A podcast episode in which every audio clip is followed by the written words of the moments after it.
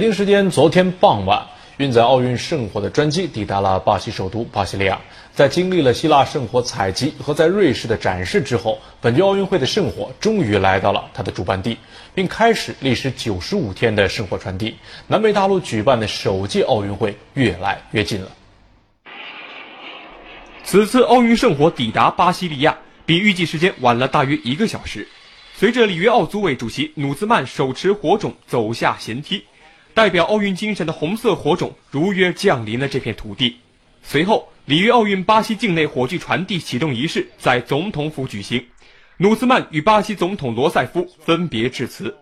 Estamos prontos. A chama olímpica chegou. E hoje conclamo todos os brasileiros para festejar o esporte, a juventude e a competência.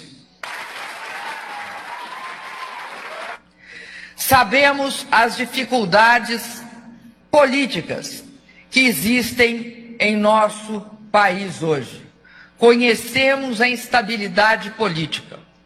O Brasil será capaz de, mesmo convivendo com um período difícil, muito difícil, verdadeiramente crítico da nossa história e da história da democracia do nosso país, saberá conviver porque criamos todas as condições para isso。罗塞夫目前正遭受国会弹劾，但他强调，当前的政治不稳不会影响里约奥运会，来访的外国人也都将受到热情接待。